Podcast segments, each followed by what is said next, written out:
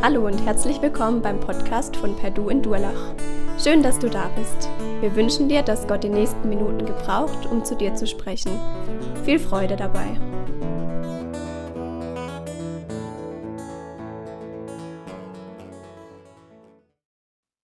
Endlich zweiter Advent.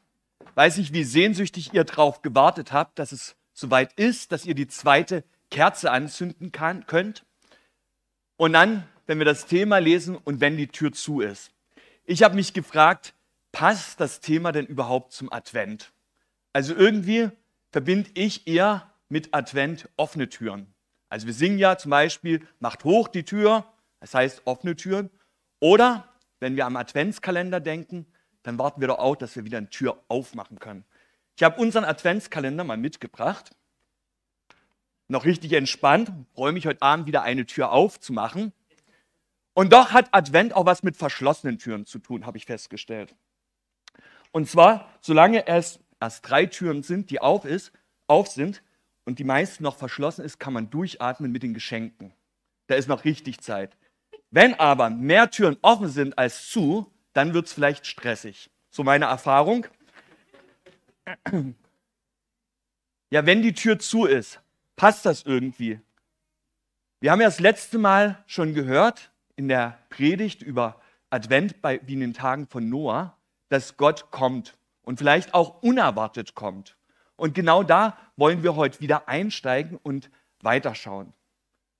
Warten, bis Gott kommt, fällt uns ja manchmal schwer. Und wir versuchen uns, das Warten irgendwie zu verschönern. Also ich muss immer dran denken, wenn man wartet zum Beispiel auf die Bahn, bis sie kommt, dann kann man ja dastehen, Däumchen drehen und warten, bis endlich die Zeit rum ist. Oder man kann die Zeit sinnvoll nutzen, zum Beispiel auf dem Handy ein kleines Spiel, eine Runde Clash Royale oder irgend sowas. Das ist doch sinnvoll. Warten tun wir nicht gern, oder? Wir versuchen es uns irgendwie schön zu machen. Und deswegen ja auch der Adventskalender oder die Ad Ad äh, der Adventskranz, um zu zeigen, okay, wir warten nicht gern. Dieses Jahr habe ich mir mal was Kreativeres überlegt, was das Warten betrifft. Und zwar habe ich gehört, es dauert ungefähr drei Wochen, bis ein blaues Auge verheilt. Und deswegen habe ich mir gedacht, ich probiere mal, wie das ist, mit dem Gesicht zu bremsen, blaues Auge zu holen. Und dann weiß ich, wenn das verheilt ist, ist Weihnachten. Um eure Fragen gleich zu beantworten, was mit meinem Auge ist.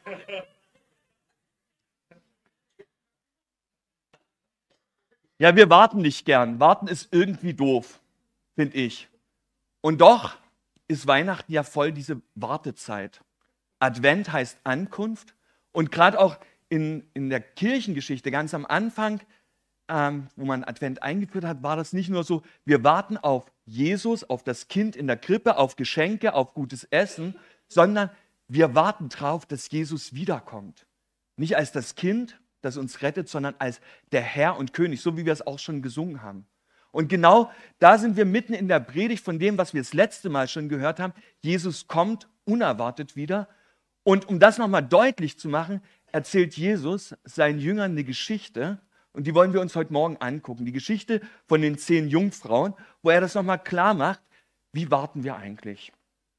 Ich möchte es lesen, das Gleichnis. Das steht in Matthäus 25. Und das erklärt Jesus. Wenn der Menschensohn kommt, wird, er mit den, wird es mit dem Himmelreich wie mit zehn Brautjungfern sein, die ihre Fackeln nahmen und dem Bräutigam entgegengingen. Fünf von ihnen waren töricht und fünf waren klug. Die Törichten nahmen zwar ihre Fackeln mit, aber keine Ölvorrat. Die Klugen dagegen hatten außer ihren Fackeln auch Gefäße mit Öl dabei. Als sich nun die Ankunft des Bräutigams verzögerte, wurden sie alle müde und schliefen ein. Mitten in der Nacht ertönte plötzlich der Ruf, der Bräutigam kommt, geht ihm entgegen. Die Brautjungfern wachten alle auf und machten sich dran, ihre Fackeln in Ordnung zu bringen. Die Törichten sagten zu den Klugen, gebt uns etwas von eurem Öl, unsere Fackeln gehen aus. Aber die Klugen erwiderten, das können wir nicht. Es reicht sonst weder für uns noch für euch. Geht doch zu einem Kaufmann und holt euch selbst, was ihr braucht. Während die Törichten weg waren, um Öl zu kaufen, kam der Bräutigam. Die fünf, die bereit waren, gingen mit ihm in den Hochzeitssaal, dann wurde die Tür, Tür geschlossen. Später kamen auch die anderen Brautjungfern und riefen, Herr, Herr, mach uns auf. Doch der Bräutigam antwortete, ich kann euch nur das eine sagen, ich kenne euch nicht. Seid also wachsam, schloss Jesus, denn ihr wisst weder Tag noch die Stunde im Voraus. Jesus erzählt die Geschichte und das ist keine typische Adventsgeschichte, wie wir vielleicht kennen, so vom Kamin oder vom Ofen. Ist auch keine Geschichte am Lagerfeuer oder eine gute Nachtgeschichte für die Jünger, die Jesus erzählt, sondern er erzählt die Geschichte, um etwas zu verdeutlichen, um etwas klarzumachen. Und wir haben es letzte Mal schon gehört, dass Jesus unerwartet wiederkommt. Und um das noch deutlicher zu machen, wie das aussieht, erzählt er hier eine Geschichte. Und jetzt kann man natürlich die Geschichte lesen und alles Mögliche versuchen, rein zu interpretieren, rein zu verstehen, was ist mit was gemeint.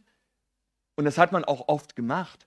Aber Jesus macht am Ende deutlich, es geht ihm um die Frage nach der Bereitschaft. Und als ich das Gleichnis oder die Geschichte gelesen habe, die Jesus erzählt hat, sind mir ein paar Fragen gekommen. Ein paar Fragen, wo ich glaube, die für uns heute noch wichtig ist. Die erste Frage war, wenn wir vom Warten reden, worauf warten denn die Leute? Wir haben es gehört gerade, es sind zehn Brautjungfrauen oder ähm, Jungfrauen, wird es bei manchen Übersetzungen auch geschildert. Zehn Leute, die warten auf die Hochzeit. Und von der Tradition her war das damals so, der Bräutigam, der hat ein Haus hergerichtet, gebaut und dann, wenn die Hochzeit war, ist er zu dem Haus der Braut gegangen und hat sie abgeholt um sie nach Hause zu führen, in ihr neues Haus. Und die Braut, die hat in der Zeit gewartet, hat sich vorbereitet mit ihren Freundinnen und sie sind ihnen ein Stück entgegengegangen und dann kam so eine richtige Party auf. Meistens ist der Bräutigam erst abends gekommen, es war ja relativ warm und um nicht ganz so in dem Tag, in der Hitze des Tages ähm, zu feiern, hat man das meistens dann abends gemacht. Das ist so die Geschichte, die dahinter steht. Und die Jünger wussten garantiert auch, was damit anzufangen. Und wenn Jesus jetzt hier das erzählt, dann redet er von den zehn Frauen, die gewartet haben, gemeinsam gewartet haben. Die gewartet haben, dass der Bräutigam kommt. Dass die Hochzeit endlich losgeht. Dass was passiert. Und natürlich gibt es da relativ viel zum Vorbereiten äh, für eine Hochzeit. Sie haben das alles getan. Und dann war nur noch die Frage, okay, wann wird es endlich soweit sein? Und dann sind wir wieder im Advent, wo es ja auch um das Warten geht. Wir warten auf Jesus, der wiederkommen wird. Und die Frage ist, warten wir wirklich drauf? Wir haben gerade gelesen, die Frauen, die waren bereit, sie haben gewartet und für sie war das wichtig, hey, wir wollen dabei sein. Das war, für sie war klar, wir sind bei der Hochzeit dabei. Sie haben nicht irgendwie die Braut nur begleitet bis zu dem Haus, sondern für sie war klar, wir wollen bei der Hochzeit dabei sein. Wir wollen dabei sein, wenn Braut und Bräutigam sich vereinen. Wir wollen mitfeiern, wir wollen miterleben, ähm, ja, wie die Hochzeit so stattfindet. Und sie waren bereit dafür am Anfang. Und wenn wir heute warten auf Jesus, dann ist die Frage, auf was warten wir eigentlich? Warten wir so vor Weihnachten jetzt auf das Kind in der Krippe? Warten wir auf Jesus, der irgendwie dazugehört? Oder warten wir, dass Jesus wirklich als der Herr und Heiland wiederkommt? Haben wir diesen Blick noch in diese Zukunft? Oder sagen wir, ja, es ist okay, irgendwann wird mal sich was ändern, irgendwann wird sich mal wird was passieren? Aber hier wird deutlich, wir sind eingeladen bei der Hochzeit. Wir sind eingeladen mitzuwarten. Wir sind eingeladen, auf den König aller Könige zu warten. Und die Frage ist, auf was warten wir?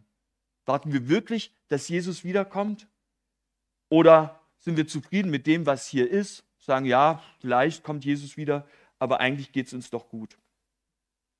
Die Frauen warten, aber sie warten unterschiedlich. Und das ist die zweite Frage, die mir aufgetaucht ist. Wie warten wir? Am Anfang sind bei den zehn Frauen, also sehen wir nicht viel große Unterschiede, ähm, die da sind. Sie machen sich bereit für die Hochzeit, Sie packen ihre Fackel ein, weil es ja dann abends dunkel wurde. Ähm, sie gingen dem Bräutigam entgegen. Alle zehn schliefen auch ein. Und dann erst kommt der große Unterschied. Fünf von ihnen, sagt Jesus, waren klug und fünf waren töricht. Ähm, dann wurde nämlich klar, wer hat denn vorausgedacht, wer hat weitergedacht. Wenn wir von klug reden, dann ist es ja auch so, die haben mitgedacht, die haben weitergedacht, die haben nachgedacht. Sie waren ähm, bei Sinnen. Sie haben überlegt, okay, was müssen wir denn alles mit dabei haben, wenn der Bräutigam kommt? Wir wissen es nicht genau, wann er kommt. Wir müssen überlegen, okay, was brauchen wir dafür? Und dementsprechend haben sie Sachen zusammengepackt. Sie haben die Fackel oder die Öllampe mitgenommen, sie haben das Öl mitgenommen, sie hatten ihre Bin Sinnen beisammen. Die anderen fünf, die waren töricht, so haben wir es gelesen, oder man könnte auch sagen, dumm oder naiv oder ähm, ja, sie haben nicht weiter na nachgedacht. Für sie war klar, okay, der Bräutigam kommt, es wird schon nicht so lange dauern, wir gehen einfach mal los, mal sehen, was passiert. Und hier macht Jesus den großen Unterschied und fragt eigentlich, zu welcher Gruppe wollen wir gehören? Wollen wir zu den Klugen gehören, die weiterdenken, oder zu den, die weniger nachdenken, ähm, zu den Naiven oder zu den Törichten, ähm, die nichts mit dabei haben? Und die Frage ist, zu wem willst du gehören? Warum erzählt oder warum macht Jesus hier diesen Unterschied zwischen diesen fünf Frauen jeweils? Ich glaube, Jesus will deutlich machen, ähm, wie sieht unsere Beziehung zu ihm aus? Man, natürlich kann man fragen, was ist das Öl in dem Gleichnis? Und das haben auch viele Ausleger gemacht und sagen, das Öl ist doch ganz klar der Heilige Geist. Also wer den Heiligen Geist hat, der hat vorgesorgt, der darf bei Jesus einmal sein. Wer nicht hat, der ist raus. Aber ich finde, da kommen schon noch ein paar mehr Fragen auf, ähm, weil alle, haben, alle zehn haben gewartet. Alle zehn waren dabei. Und ich glaube auch, Matthäus hat das Gleichnis oder die Geschichte ganz bewusst mit hier aufgenommen, weil Jesus erzählt ja seinen Jüngern, also seinen Nachfolgern, was kommt noch? Wie sollen wir bereit sein? Und für Matthäus war das wichtig, dass wir nicht irgendwie nur so sagen, ja, Jesus kommt wieder, sondern die Bereitschaft, das Warten, das lohnt sich. Matthäus wenn wir das Evangelium lesen, dann sagt er, hey, ihr Juden, ihr habt ja schon lange gewartet auf den Messias. Ihr habt ja schon darauf gewartet, dass der Messias kommt und die Propheten haben davon gesprochen und er nimmt ganz viele Zitate aus dem Alten Testament und zeigt, wie sich das in Jesus erfüllt hat. Und jetzt sagt er, das Warten weiter lohnt sich auch noch. Es lohnt sich weiter zu warten und vorbereitet zu sein, so wie die klugen Frauen. Nicht nur einfach die Zeit abzusitzen und zu sagen, irgendwas passiert, sondern gut vorbereitet zu sein. Und ich glaube, dass hier gemeint ist, wenn Jesus von dem Öl redet, wie sieht denn meine, unsere persönliche Beziehung zu ihm aus? Alle zehn waren bereit, dass der Bräutigam kommt. Alle zehn wussten auch, dass es die Hochzeit gibt. Alle waren vorbereitet und sind ihm entgegengegangen. Sie wollten unbedingt dabei sein. Aber ich glaube, der große Unterschied lag drin, dass die fünf klugen Frauen eine Beziehung zu Jesus hatten. Das lesen wir auch am Ende. Da sagt ja der Bräutigam, ich kenne euch nicht zu den Törichten. Das heißt, die anderen fünf muss er ja gekannt haben. Und ich glaube, dass das hier so der Schlüssel ist. Wie sieht unsere, meine Beziehung zu Jesus aus? Habe ich eine gute Beziehung, eine intime Beziehung zu ihm? Oder bin ich eher wie die törichten Jungfrauen und sage, ja, ich weiß, dass es Jesus gibt. Ich weiß, dass er zu Weihnachten als Retter auf die Erde kam. Ich weiß, dass er auch gestorben ist, auferstanden ist. Aber in mein Leben darf er nicht wirklich so reinreden. Ich glaube, hier ist der große Unterschied, wie wir warten. Warten wir wirklich mit dem, hey Jesus, ich möchte jetzt schon, dass du mich veränderst? Oder warten wir wie die fünf törichten Jungfrauen und sagen, ja, ich will Hauptsache, ich bin gerettet. Ich will irgendwann mal mit bei der Hochzeit dabei sein, aber alles andere ist mir egal. Alle zehn waren eingeladen zur Hochzeit. Alle zehn waren bereit und ich glaube, auch wir sind alle eingeladen. Jesus sagt ja immer wieder, hey, ich möchte mit euch Gemeinschaft haben. Ich möchte dieses Hochzeitsfest feiern. Übrigens, in dem Gleichnis kommt ja gar nicht die Braut vor. Und ähm, da ist auch wieder die Frage, wer ist denn mit der, was ist denn mit der Braut gemeint?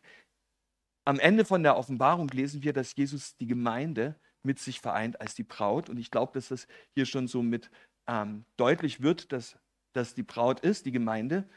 Und wir dürfen mit darauf warten, dass Jesus wiederkommt, dass wir bei Jesus sein dürfen in dieser intimen Beziehung, die er zu uns haben will. Und die Frage ist, wie sind wir vorbereitet? Jesus sagt, dass es mit dem Himmelreich ist wie. Und Natürlich ist die schwere Frage, was ist denn das Himmelreich, was ist mit dem Himmelreich gemeint? Ich glaube, dass das einmal kommen wird, wenn Jesus wiederkommt. Und gleichzeitig sagt Jesus an anderer Stelle auch, dass das Himmelreich mitten unter uns ist, weil er da ist, weil er schon auf diese Erde gekommen ist als Baby, was wir jetzt zu Weihnachten feiern, weil er gestorben und auferstanden ist und damit Rettung möglich ist. Und deswegen ist es mitten unter uns schon. Und es ist so, wie wenn wir, keine Ahnung, auf ein Konzert zum Beispiel gehen und sagen, hey, meine Lieblingsband, da will ich unbedingt hin und wir kaufen so eine Eintrittskarte. Wir sind noch nicht auf dem Konzert, aber wir wissen, wir dürfen einmal mit dabei sein bei dem Konzert. Wir dürfen da mit rein. Und natürlich kann man die in die Ecke legen und sagen, okay, irgendwann erinnere ich mich mal wieder dran. Oder wir können uns darauf vorbereiten, können die Musik hören, können voller Freude unseren Freunden davon erzählen und sagen, hey, ich werde dorthin gehen, ich werde da mit dabei sein. Und wenn der Tag von dem Konzert kommt, dann ist klar, man kommt rein, man hat die Eintrittskarte und man kommt rein. Und genau so ist es auch bei uns. Jesus sagt, hey, ich möchte mit euch Gemeinschaft haben. Ich möchte, dass du mit dabei bist, wenn ich einmal wiederkomme. Ich möchte, dass du mit in mein Reich Anteil hast, dass du mit dabei bist bei der Hochzeit. Und die Frage ist, wie bereiten wir uns darauf vor? Sind wir so wie die klugen Frauen und sagen, okay, ja, ich möchte jetzt schon mich darauf vorbereiten. Ich möchte jetzt schon, dass Jesus in mein Leben hineinsprechen darf. Ich möchte jetzt schon das ähm, tun, was Jesus möchte. Oder sind wir eher wie die naiven Jungfrauen oder die Törichten, die sagen, ja, ja, das hat ja noch Zeit. Das kommt irgendwann mal. Irgendwann später kann ich mich daran erinnern. Was ist deine Motivation, Jesus zu folgen? Was ist deine Motivation, ähm, ja, dich vorzubereiten für das, was kommt? Hast du Angst vor dem Gericht? Ist das deine Motivation? Angst, was zu verpassen?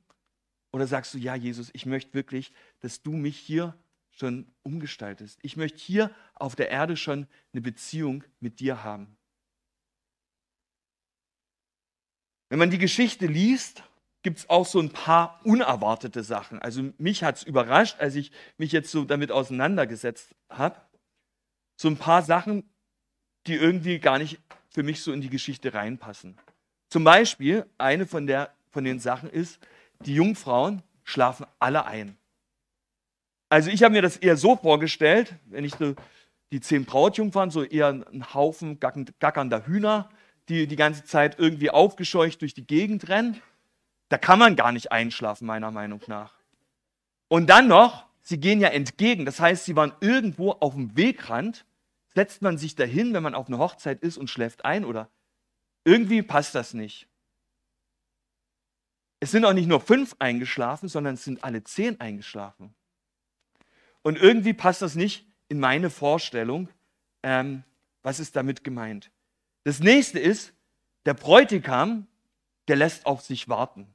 Um Mitternacht, also irgendwann mitten in der Nacht, also richtig lang Zeit, ähm, kann ich nicht nachvollziehen. Als ich geheiratet habe, ich konnte es kaum abwarten, ähm, meine Frau zu sehen.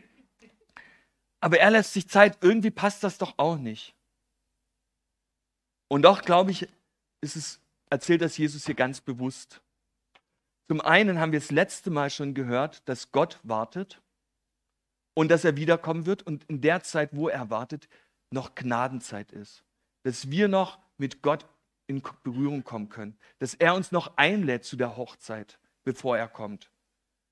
Und deswegen lässt er sich Zeit. Und das andere, warum die Frauen einschlafen, glaube ich, ist auch, dass Gott damit rechnet. Hey, es ist überhaupt kein Problem, dass die eingeschlafen sind für Jesus, sondern es gehört dazu. Und manchmal sind wir vielleicht auch so schläfrig und sind so kurz vorm Wegnicken und vergessen, auf was wir eigentlich ein, ähm, vorbereiten sollen. Jesus kommt wieder und ähm, das ist das Entscheidende. Jesus kritisiert nicht, dass sie einschlafen, aber er sagt, wir sollen trotzdem bereit sein. Und dann endlich kommt irgendwann dieser Mitternachtsruf, wie manche das bezeichnen, wo die Freunde von dem Bräutigam kommen und rufen, der Bräutigam kommt. Und auch in der Auslegung ist man dann die Überlegung, was heißt das? Heißt das, wenn Jesus mal wiederkommt, da passiert vorher irgendwas richtig Krasses, wo alle Menschen ins Nachdenken kommen, gibt es einen Gott oder gibt es keinen Gott? Ich glaube, die Frage ist hier wieder für uns ganz persönlich gestellt. Wo, wozu gehören wir? Gehören wir zu denen, die den Ruf Gottes hören? Wollen wir eine intime Beziehung zu Gott haben? Oder gehören wir zu den Törichten, die sagen, eigentlich mir egal? Jesus wird wiederkommen, das sagt er ganz deutlich. Und dieser Ruf kommt.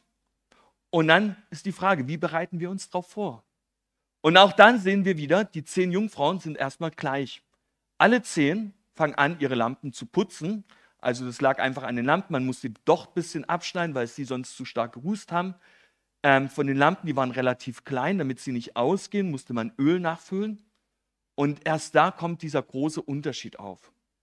Und dann finde ich es auch wieder erstaunlich, die fünf Frauen, die fragen erstmal nach dem, die fünf törichten Frauen fragen erstmal nach Öl und dann gehen sie einkaufen um Mitternacht, wo kein Geschäft offen hat. Und ich habe mich gefragt, okay, was bedeutet das? Was, was, was ist damit gemeint? Ich glaube, manchmal sind wir doch auch so unvorbereitet und sagen, ja, Jesus kommt irgendwann und meine Beziehung zu Jesus, die kann ich auch später vielleicht noch in Ordnung bringen. Oder wir suchen an ganz verschiedenen Stellen, wie unsere Beziehung zu Jesus aussehen kann. Ja, Jesus, aber so ein bisschen muss ich schon noch was dazu beitragen. In manchen Auslegungen oder die frühen Rabbiner, die haben das übrigens die Lampen ausgelegt, dass das wie die guten Taten sind oder Almosen oder Nächstenliebe, dass das die Dinge sind, die Jesus damit meint, wenn er von den Lampen redet. Und manchmal sind wir doch auch so, dass wir denken, okay, ja, Jesus kommt wieder, ich will dabei sein bei der Hochzeit, aber so ein bisschen für meine Rettung muss ich noch dazu tun. So ein bisschen was Gutes machen, gute Werke machen, ein bisschen beitragen, das muss schon sein. So, wenn Jesus wiederkommt, um meine Beziehung in Ordnung zu halten, dann heißt das ja, ich muss jeden Sonntag in den Gottesdienst gehen, ich muss in der Bibel lesen, ich muss beten. Alles solche Sachen, wo wir denken, wir müssen was machen. Und das sind alles gute Sachen und fromme Sachen, aber die bringen uns letztendlich nicht im Himmel, sondern das Einzige, was uns wirklich rettet, ist die Beziehung zu Jesus. Und das sehen wir am Ende wieder. Jesus sagt, ich kenne euch nicht, obwohl sie so viele gute Sachen vielleicht gemacht haben, obwohl sie vorbereitet waren. Und am Ende muss er sagen, hey, ich kenne euch nicht, weil ihr keine Beziehung zu mir hattet. Und deswegen ist dieser Ruf eigentlich oder diese Warnung an dieser Geschichte, wie sieht unsere Beziehung zu Gott aus, zu Jesus aus? Sind wir vorbereitet, wenn Jesus kommt? Oder stehen wir am Ende doch wie die, Jung, wie die törichten Frauen vor verschlossener Tür? Die fünf törichten Frauen gehen einkaufen und offensichtlich bekommen sie ja auch Öl, weil am Ende sind sie wieder vor der Tür und stehen da und dann klopfen sie an. Und das finde ich ziemlich heftig, weil dann kommt der Bräutigam und sagt, ich kenne euch nicht. Und irgendwie passt das doch überhaupt nicht zu unserer Vorstellung von Jesus, der alle liebt. Irgendwie passt es doch gar nicht zu unserer Vorstellung, dass wir alle mal bei Jesus angenommen sind. Jesus erzählt an einer anderen Stelle auch ein Gleichnis, wo es um klug und töricht geht. Und zwar am Ende von der Bergpredigt lesen wir, dass er von ähm, zwei Hausherren reden, die ein Haus bauen. Und dann sagt er, die klugen Leute bauen auf festes Fundament und die dummen Leute oder naiven Leute, die bauen auf Sand. Und in der Bergpredigt erklärt Jesus, wie er sein Reich sich vorstellt, wie man, wie das sein wird. Er gibt so eine ja, so ein bisschen äh, zeigt er, wie das sein wird, wenn er wiederkommt, wie wir in dieser Beziehung zu ihr leben können. Und am Ende von der Bergpredigt sagt er, ihr steht vor der Entscheidung. Ihr könnt sein wie ein kluger Mann, der auf einem guten Fundament baut, oder wie ein naiver Mann, der auf schlechtem Fundament baut. Ihr könnt entscheiden, seid ihr klug und baut auf das Fundament von Jesus, auf die Beziehung zu Jesus, oder baut ihr auf irgendwas anderes. Und genau das Gleiche ist eigentlich das, was Jesus hier auch wieder auftut und sagt, hey, die Entscheidung liegt bei euch. Zu welcher Gruppe von Frauen möchtest du gehören? Du bist eingeladen, du darfst dabei sein. Und jetzt ist die Frage, möchtest du zu den klugen Frauen zählen, die vorbereitet waren, die auf gutes Fundament gebaut haben, auf Jesus, die ihre Beziehung zu ihm gepflegt haben? Oder gehörst du zu den Töricht, zu den Naiven, die auf gar kein Fundament gebaut haben, die auf Sand gebaut haben, wo es einfach weggespült ist, die keine Beziehung zu Jesus hatten, die zwar alles wussten, überall dabei waren, aber letztendlich doch ähm, nichts gesagt haben oder nichts, was zählt, gemacht haben. Die Tür ist zu und man kommt nicht rein. Und am Ende sagt er sogar, ich kenne euch nicht. Und auch das erzählt Jesus schon in der Bergpredigt. Da geht es nämlich auch um, um Leute, die alles Mögliche gemacht haben und die anklopfen und genau da auch wieder Jesus sagt, ich kenne euch nicht. Ihr habt zwar vieles gemacht, aber letztendlich habt ihr, hattet ihr keine Beziehung zu mir. Ihr habt versucht, euch selbst irgendwie was hinzukriegen, aber ihr hattet keine Beziehung zu mir. Und das finde ich eine relativ ähm, starke Aussage von Jesus. Warum erzählt Jesus seinen Jüngern das Gleichnis? Wir haben gehört, dass Jesus wiederkommt und als er dieses Gleichnis erzählt, ist er kurz vor seinem Tod, vor seiner Auferstehung, vor seiner Himmelfahrt und er hat seine Jünger zusammen und erzählt ihnen oder sie fragen ihn, ey, was kommt noch alles? Wie, wie wird das sein? Was wird noch passieren? Und er macht hier nochmal deutlich, wie wichtig das ist, eine Entscheidung jetzt schon zu treffen. Und es geht nicht darum, dass es einfach eine schöne Geschichte ist, die Jesus erzählt, sondern wenn Jesus ein Gleichnis erzählt, dann geht es immer darum, dass wir oder dass die Jünger damals zu einer Entscheidung aufgerufen sind. Es geht immer darum, dass man am Ende sich entscheiden muss. Und hier in dem Gleichnis ist die Frage, zu welcher Gruppe von Frauen willst du gehören? Das ist die Entscheidung, die wir heute treffen müssen. Die Entscheidung, wollen wir zu den klugen Frauen gehören? Wollen wir uns vorbereiten? Wollen wir, dass unsere Beziehung zu Gott jetzt schon in Ordnung ist? Wollen wir in dieser Adventszeit, in der Zeit, wo wir warten, dass Jesus wiederkommt, uns von ihm bestimmen lassen? Wollen wir in der Zeit schon uns vorbereiten auf die Hochzeit und sagen, ja, ich möchte unbedingt dabei sein, ich möchte mich jetzt schon freuen? Oder, das ist die zweite Entscheidung, die wir treffen können, wie die Törichten, sagst du, eigentlich ist es mir egal. Ja, Jesus kommt irgendwann mal wieder, aber eigentlich ist es gar nicht so wichtig. Ja, ich möchte nicht, äh, ich möchte gerettet werden, ich möchte einmal bei Jesus sein, aber ich möchte hier mich noch nicht entscheiden oder hier nicht mein, alle Bereiche meines Lebens Jesus übergeben. Die Frage, die steht hier, und das ist die Frage, die eigentlich hier in dem Gleichnis ähm, Jesus aufwirft. Und die Frage ist, zu welcher Gruppe willst du am Ende zählen? Und die Frage können, können wir, kann ich nicht beantworten, kann ich sagen, okay, du musst zu der Gruppe zählen, sondern die Frage muss jeder selber beantworten. Das Coole ist, alle zehn waren eingeladen zu der Hochzeit. Alle zehn durften da, hätten dabei sein können. Und wir sind heute auch noch eingeladen, zu Jesus zu kommen, in die Beziehung zu Jesus zu kommen. Und die Entscheidung, wie das aussieht, darf, jeder selber fallen, muss jeder selber fällen. Und ja, wir werden nachher das Abendmahl feiern. Und da ist auch so eine Frage, hey, willst du Jesus als deinen Retter annehmen? Willst du, dass Jesus dein Leben bestimmt? Dann dürfen wir das feiern miteinander, weil er die Einladung ausgesprochen hat, bei der Hochzeit dabei zu sein. Die Entscheidung muss jeder selber treffen. Ich möchte noch beten. Jesus, ich danke dir, dass du uns einlädst, bei dir zu sein dass wir uns freuen dürfen auf diese Hochzeit. Ich danke dir, ja, dass du diese Geschichte erzählt hast, um deutlich zu machen, wir dürfen in eine Beziehung zu dir kommen. Und du siehst, was uns manchmal abhält, so zu sein wie die klugen Jungfrauen oder ähm, ja, uns vorbereitet zu sein. Siehst, wo es uns schwerfällt, ähm, ja, wo, du, wo es uns schwerfällt, dir Dinge hinzugeben, wo wir selber bestimmen wollen. Und ich bete, dass du hineinkommst in unser Leben, dass wir wirklich vorbereitet sind und dass wir nicht am Ende vor verschlossener Tür stehen müssen. Amen.